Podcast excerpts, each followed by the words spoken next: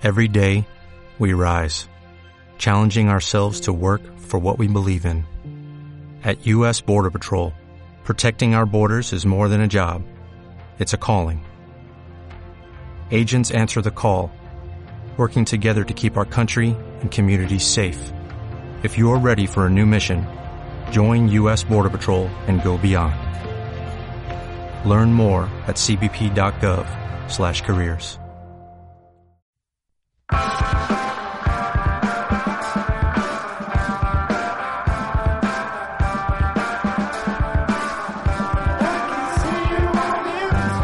¿Qué tal? Muy buenas, bienvenidos una semana más a la ciudad del fútbol, al podcast de fútbol de primera división de Soccer City Media.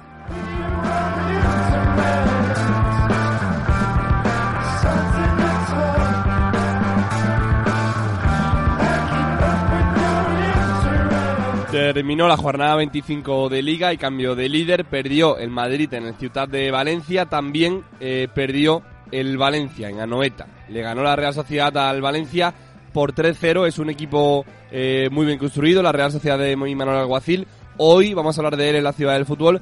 También vamos a hablar de ese eh, Barcelona 5, Eibar 0 de, mm, de, lado. Vamos a hablar un poquito de, del Barça, pero vamos a hacer también hincapié en otro partido, esta vez del domingo, que se fraguó también con 0-3.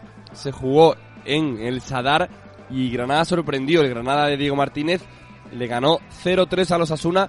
Unos Asuna que en palabras de su entrenador no estuvo contundente en defensa y tanto que no lo estuvo. Hubo mucha jornada y hubo mucho fútbol que analizar. También ganó 0-3 el Sevilla en Getafe, así que hay cambio de líder, cambio de tercer eh, puesto, ganó el Atlético, es tercero, también el Sevilla ganó y es cuarto.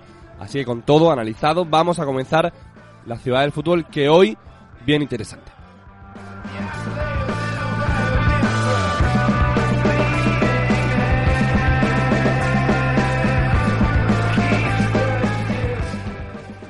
Suscríbete a nuestros podcasts en nuestro canal de iBooks, Soccer City Media.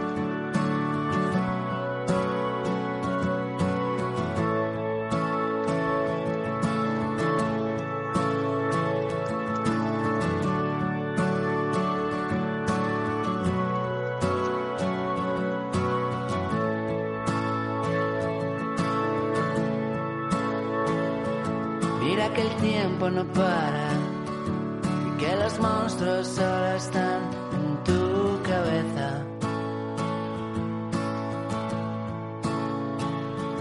Mira las luces del alba, como iluminan y nos brindan su belleza. Pues eh, la verdad que no, que los monstruos eh, no paran, el, el, tiempo no para, los monstruos no se terminan, como dice eh, Leiva. Guille Cernuda, ¿qué tal? Muy buenas. Hola, muy buenas, ¿qué tal? El tiempo no para en la Liga Santander, Santander, tampoco y es que hay tres partidos que tenemos que comentar que han marcado mucho la jornada 25, el paso de la 24 a la 25 y uno de ellos, Guille, por idiosincrasia ha sido ese Barcelona 5, Eibar 0, ganó el Barça contundente al Eibar con un Messi estratosférico.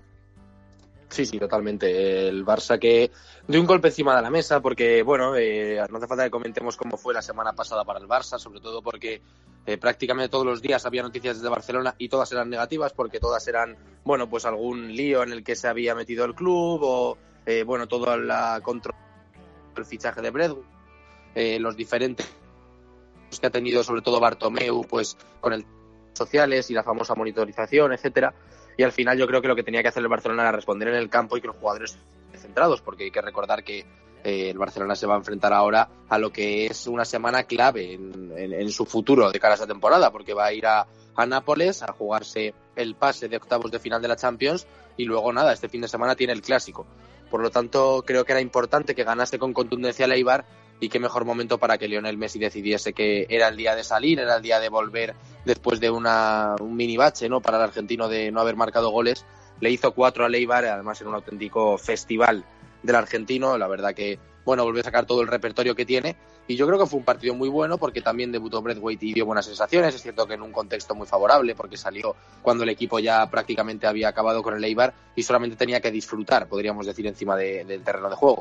En definitiva, yo creo que el Barça jugó muy bien, eh, hizo un partido serio y eso hace que a día de hoy pues al igual que con el Madrid hablemos de pequeña crisis, con el Barça estamos diciendo de que a nivel deportivo está en uno de sus mejores momentos. Pues sí, la verdad que sí, que el Barça se puso líder con 55 puntos. El Real Madrid perdió en el campo del Ciudad de Valencia con ese golazo de Morales y se pone con 53. Pero Guille, quiero hacer un poquito de cambio en el eh, partido del Sevilla, en el partido que se jugó en el Coliseum, ese 0-3 que le metió el Sevilla al Getafe porque no se esperaba que Sevilla en plena crisis llegara al Coliseum y lo conquistase y lo hizo. Lopetegui como dijimos en la ciudad del fútbol, juntando a Gudel con Fernando, ganando seguridad ahí y teniendo a Joan Jordan, le dio su, al Getafe de su propia medicina. Reguilón robando en campo contrario, Suso metiendo balones entre líneas y el equipo fue muy contundente e hizo muy buen partido. Sí, sí, la verdad que sí. Eh, fue la gran sorpresa del fin de semana. Es cierto que hubo bastantes, pero sin duda fue una de ellas. Primero porque era complicado eh, puntuar en el Coliseum y sabemos todos, bueno, cómo está el Getafe este año y lo difícil que es eh, sacarle cualquier punto al equipo de Bordalás y el Sevilla que se impuso con un 0-3 muy contundente. al final creo que, bueno, al final, si repasas las estadísticas y repasas lo que fue el partido en sí, creo que un 0-3 es un resultado demasiado abultado pero es cierto que el Sevilla fue capaz de ser contundente, el Sevilla, lo comentabas tú, pues apostó por un equipo en el que fue algo más conservador, fue un equipo que mm, eh, cambió un poco las tornas de lo que nos venía acostumbrados en las últimas semanas, porque es verdad que la dinámica del equipo no era nada positiva, ya lo habíamos comentado nosotros desde aquí, y, y el que tuvo varios jugadores que hicieron un partido sencillamente muy bueno, por ejemplo Cundé, que arrancó en ese. Es verdad que estaba jugando con defensa de tres, pero luego le vimos eh, arrancando por el lateral derecho prácticamente como un carrilero. Llegó incluso a hacer un gol, ese joven central que sinceramente había dejado alguna duda, porque es verdad que tiene características muy buenas, pero que es verdad que había fallado en alguno de los goles que, venía recibiendo el Sevilla.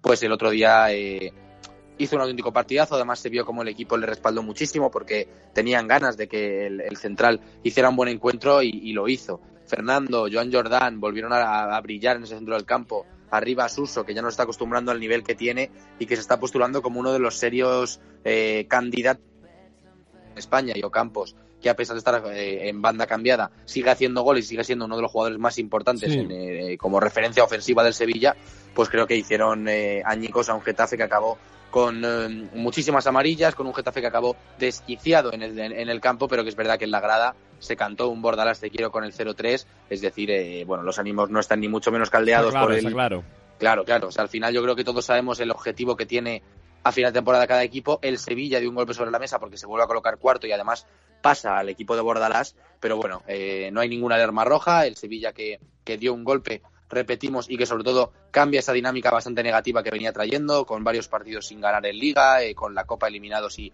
en Europa tampoco sin dar grandes sensaciones, así que Lopetegui respira el Sevilla que vuelve a jugar al mejor fútbol y el Getafe que, bueno, se encuentra con una derrota que nos sorprende a todos, pero que seguro seguirá compitiendo. Sí, no es eh, ni mucho menos contundente, determinante la derrota del Getafe para el equipo azulón en Liga.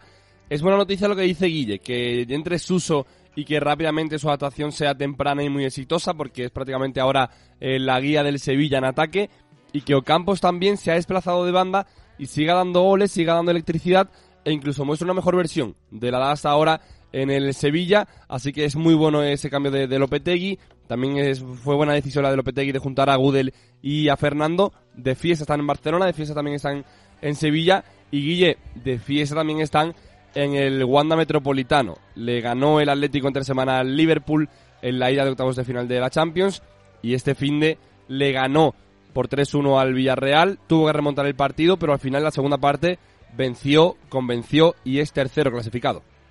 La verdad que la última semana del Atlético de Madrid son todo noticias positivas y son muchas noticias positivas.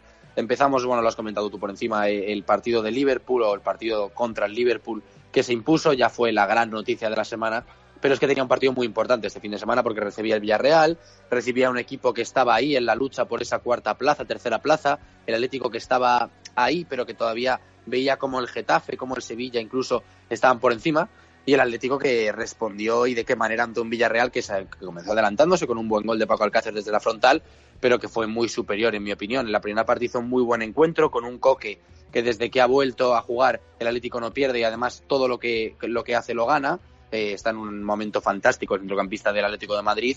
Y luego, pues bueno, más noticias positivas. Volvió a Félix y encima marcó un gol, que llevaba mucho tiempo sin hacer gol. eh, Angelito Correa, que sigue estando a un nivel excelente y sigue siendo, en mi opinión, el jugador que más aporta a nivel ofensivo en cuanto a goles y asistencias.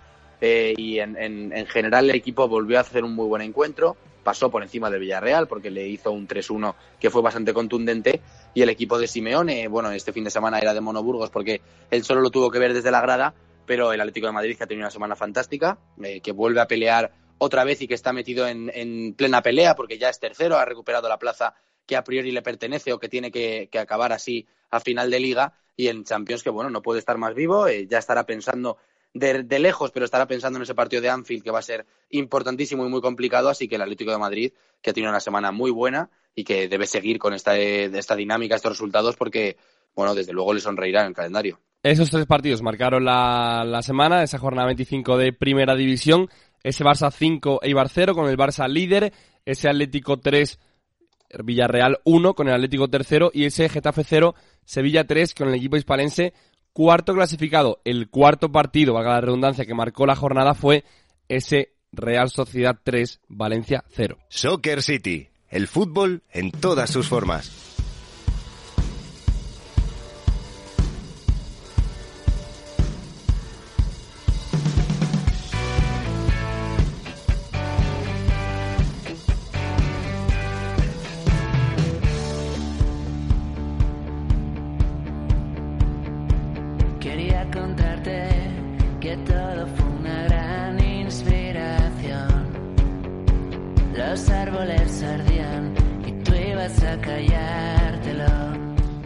Pues encontró la inspiración la Real Sociedad del domingo en Anoeta, el sábado, el sábado en Anoeta, y bueno, le ganó 3-0 al Valencia, como les de Miquel Merino, Monreal y Janusei, un Valencia que está, bueno, pues eh, cuesta abajo y sin frenos, y una Real Sociedad que no para de subir, Guille Cernuda, la Real, eh, seguimos contigo, mm, no para de subir y ya se han puesto de Europa League.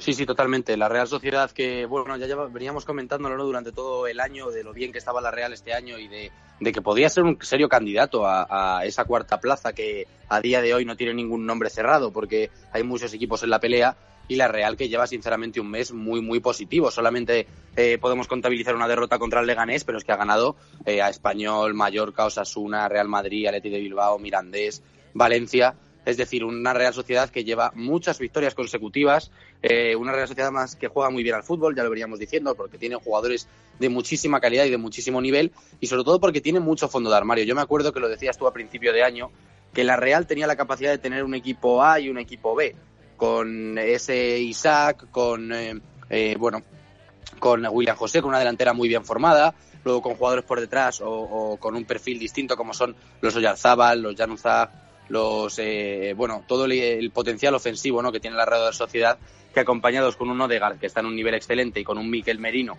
que está en mi opinión para poder eh, pensarse seriamente si tiene que ir a la selección porque es uno de los grandes centrocampistas del fútbol español a día de hoy pues está haciendo que la Real se impusiese con contundencia al Valencia un enfrentamiento directo que yo creo que puede tener eh, repercusiones más allá de lo que ha sido tres puntos y el resultado a final de temporada. Veremos a ver si no llegan muy empatados los dos equipos y se acaba viendo cómo ese 3-0 puede imponerse en un hipotético empate. Pero lo que está claro es que la Real Sociedad, después de, este, de esta victoria de este fin de semana, para mí es uno de los grandes candidatos, ya no solamente a estar en Europa League, que por supuesto yo creo que, que va a poder pelearlo y va a poder estar, sino para pelear esa cuarta plaza con el que a día de hoy es el, gran candidato que es el Sevilla. Para hablar de la Real Sociedad tenemos a Guille Cernuda y también pinchado en la, bueno, la sintonía de la ciudad del fútbol al gran Paquillo Mariscal. Pago, ¿qué tal? Muy buenas.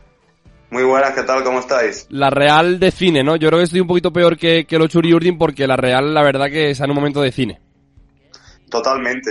Además parecía que, que bueno, se le podía hacer larga la temporada a la Real Sociedad porque es verdad que empezó muy bien el curso, pero lo cierto es que estamos a puertas ya de casi de marzo y siguen manteniendo el nivel. Yo, estando muy de acuerdo en todo lo que ha comentado Guille, también añadiría que, sobre todo, y a pesar, del buen momento individual de muchas piezas o como de que Miguel Merino, por ejemplo, está positando la selección, no vamos a hablar de incluso Portu, Isaac, que no ha notado, eh, bueno, el relevo, ¿no? De William José era el titular, eh, sabemos que coqueteó con marcharse a Londres al Tottenham, al final no salió la cosa y entró el sueco, yo también quiero hablar del colectivo, ¿no? Me parece que lo que ha hecho Imanol Agua ha sido marcar una señal de identidad sobre el césped. Vemos un equipo muy reconocible, sabemos a lo que juega. eh, un, estilo o un modelo que potencia a sus mejores jugadores, porque al cuanto más talento en el y, y estando al final cabo están los resultados, que es lo importante. Y yo no sé si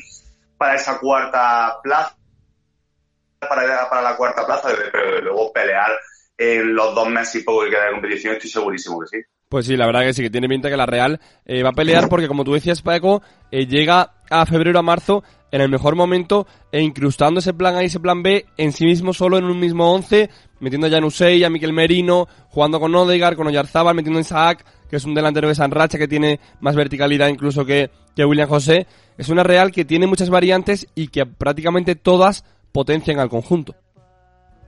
Sí, sí, sí, totalmente, porque cuando te hablaba antes de que cuanto más talento mejor, yo creo que al final eh, es cierto que tiene perfiles diferentes, pero, pero todo, todo va camino de, de, ser un equipo que, que, tenga la pelota, que haga mucho, que, agreda al rival, que haga mucho daño en tres cuartos de campo. O sea, yo creo que lo que quiere la Real Sociedad siempre, eh, a pesar de los dos planes muy definidos, es, ir a por el partido, no, no especular mucho. Y efectivamente, William José quizá era un delantero para buscar un poquito más juego de espalda o de apoyo.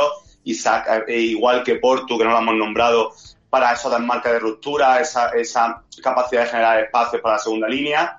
Y luego es que yo creo que el triunvirato de zurdos con Oyarzábal, eh, Odegar y Janusay, muy poquitos equipos de, de la liga juntan tantísima calidad, ¿no? Eh, son jugadores que te desequilibran, te dan último pase, que te dan gol, como el belga este pasado fin de semana, y que también tiene ese puntito asociativo cuando tengan que tener un poquito la pelota y dormir más los partidos, pero desde luego eh, muchas variantes que, que, yo sobre todo quiero darle mérito, como decía antes, a, a su técnico, que me parece una barbaridad lo que está haciendo. Hablamos de muchas estrellas, de Guille, dentro del verde, como dice Paco, de Miquel Merino, que ahora hablaremos de, de él, de Janusei, de Remiro en portería, de Odegar, de Oyarzábal, Isaac, un montón de jugadores, Portu también, pero la principal estrella de esa Real Sociedad parece ser Guille y Manuel Alguacil, que con retales, con jugadores eh, con diamantes en bruto, ha hecho un equipo bastante interesante y ha confeccionado una plantilla completa, contundente, con un camino eh, potencial, pero con varias alternativas.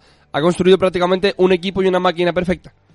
Desde luego, desde luego estoy totalmente de acuerdo en lo que decís. Al final, eh, creo que la Real Sociedad, más allá de los individualismos de los que hablábamos y de todos esos jugadores que hemos nombrado, porque al final creo que la calidad de la plantilla de la Real es brutal, al final eh, estoy muy de acuerdo también con lo que decía Paco de que pocos equipos pueden disfrutar la delantera con Oyarzábal en sus filas, con Isaac, que está en un nivel de forma y que tiene una progresión y una pinta excelente. Eh, pues bueno, eh, ha hecho de que el equipo juegue bien al fútbol. hablamos de un equipo que ha bailado, hablando mal y pronto, a equipos como el Atlético de Madrid, ha jugado muy bien contra muchos equipos y este fin de semana no fue una excepción. El Valencia cayó estrepitosamente ante una Real que fue muy superior y que pudo haber incluso quedado eh, mejor, un resultado más amplio porque llegó a tirar hasta 19 veces.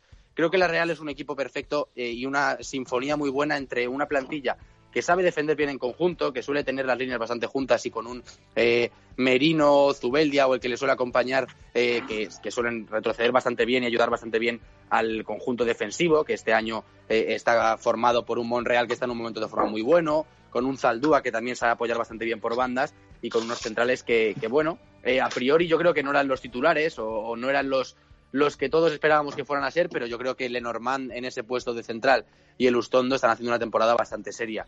Eh, dicho esto, si combinas una buena defensa un equilibrio bastante correcto defensivamente con un ataque que está muy bien hilado y que sobre todo juega de memoria porque el equipo sabe muy bien cómo salir y por dónde y tiene muchas variantes porque sabe aprovechar la subida de laterales, sabe jugar por el centro con pases filtrados por Odegaard o incluso sabe jugar a correr y, tirar hacia adelante tanto a Isaac como a Palos Oyarzábal y compañía y el equipo es, es bastante correcto. Yo creo que, tal y como decíais, llega bastante fuerte a este tramo más importante de la temporada. Recordamos que febrero-marzo es donde más o menos se juega todo porque es cuando no te puedes desenganchar y la Real tiene un calendario ahora, bueno, quitando al Barça que la va a recibir en un par de semanas, que es el gran escollo para, para los de Anoeta, eh, tiene un calendario a priori asequible que puede, bueno, eh, sinceramente, plantarse en esa cuarta plaza eh, más pronto que tarde, jugando así. Pues sí, la verdad que sí, que lo mires por donde lo mires, el equipo es de notable alto, lo mires por los laterales, Monreal está haciendo una muy buena temporada también, que no lo hemos nombrado mucho, pero Paco, todo lo que le da cohesión a ese ataque, defensa, defensa, ataque, es el centro del campo, Miquel Merino, llegó a la Real, está haciendo una muy buena temporada, lo decía Guille, eh, que para él es a nivel selección. Yo no sé tú qué piensas, yo creo que Miguel Merino es uno de los centrocampistas más en forma de esta liga, de esta liga Santander, tanto españoles como extranjeros, y no me extrañaría que entrara a la selección incluso para ser importante. ¿eh? Y más en forma de Europa, no solamente de nuestra liga, estoy muy de acuerdo, los centrocampistas más en forma de toda Europa porque está a un nivel eh, que siempre hemos intuido el nivel que tenía, pero que lleva bastantes temporadas, bastantes cursos lejos de, demostrar toda su calidad. Además, un centrocampista que se ha adaptado muy bien a, diversos roles, a diversas posiciones. Alguacil le ha demandado diversas cosas. Eh, cuando ha jugado con Zubeldia o con Guevara, empezó la temporada eh, quizá una, una altura superior, jugando más cerquita del interior de la media punta. Al final se ha reciclado para, para ser más un un acompañante de un medio centro más posicional.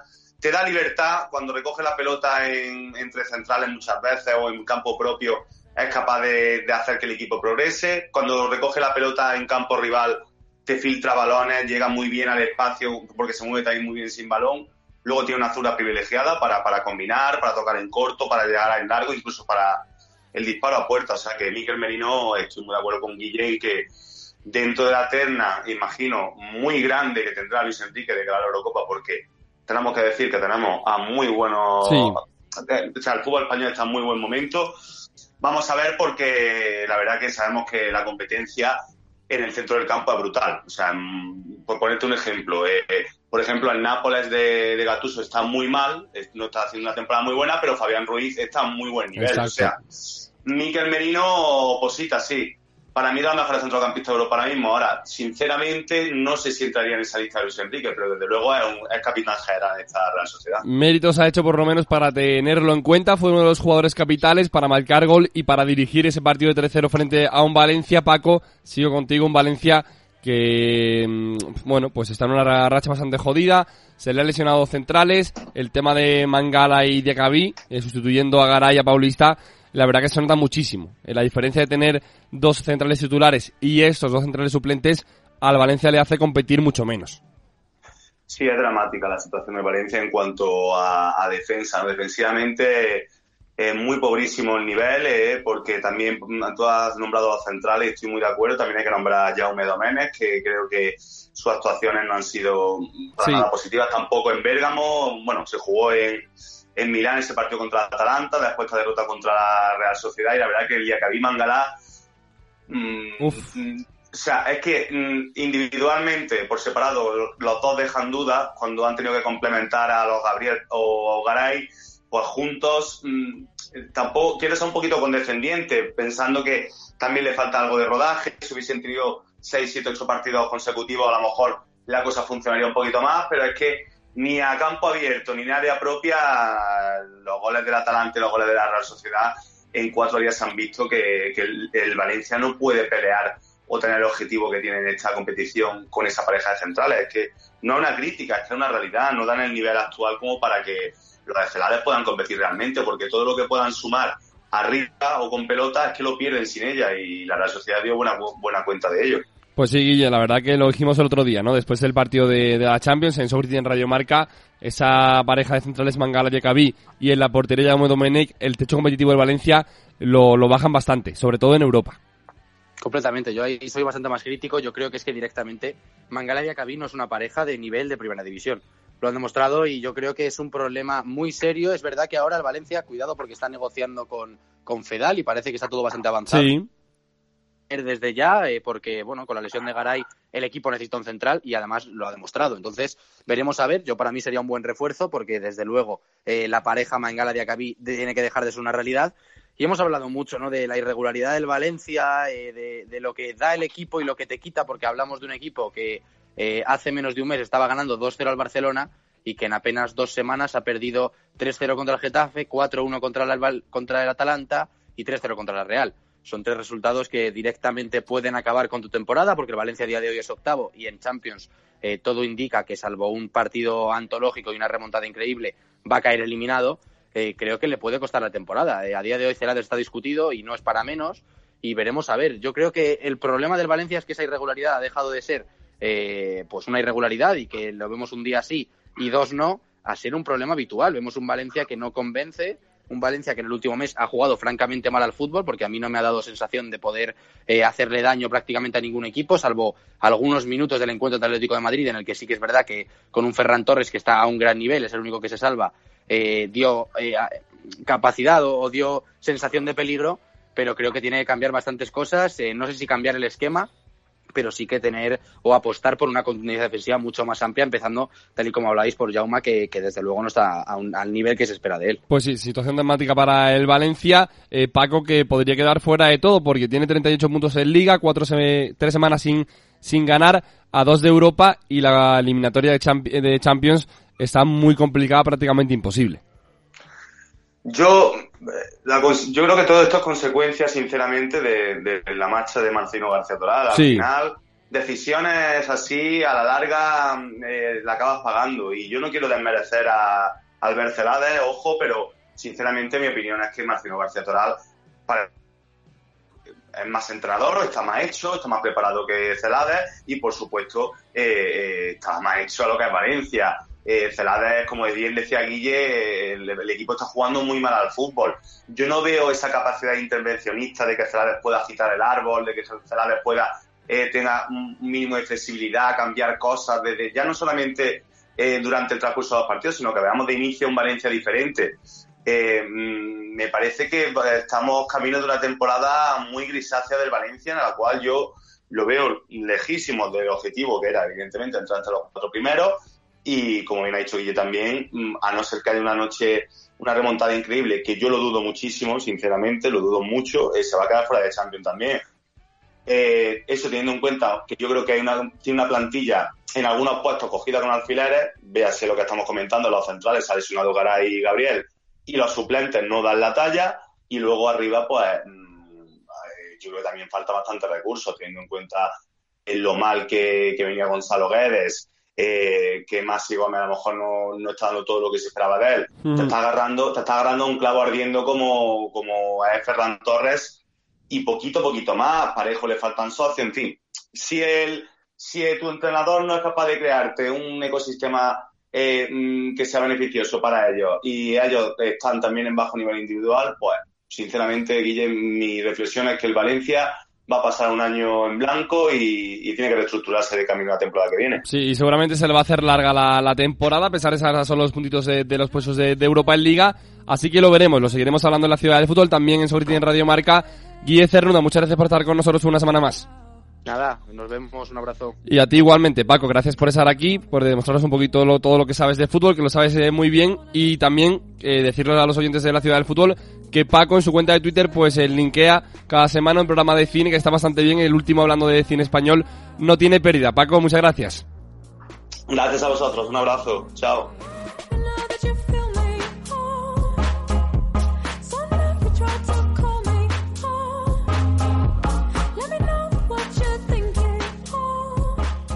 Pues hasta aquí, hasta aquí llegó la jornada 23 de la ciudad del fútbol. Hemos hablado de mucho fútbol, de esta jornada 24, 25 ya de primera división. Esa semana hay clásico y la semana que viene lo vamos a analizar aquí, en la ciudad del fútbol, hablando de ese Real Madrid-Barcelona del próximo domingo a las 9 de la noche. Quedan invitados, tienen la invitación para disfrutar la semana que viene también de la ciudad del fútbol y de verdad, si habéis llegado hasta aquí, gracias por estar ahí una semana tras otra porque sois imprescindibles para este programa. Así que gracias, un placer, un saludo y disfruten mucho de la semana. Chao. You'll just keep on coming back.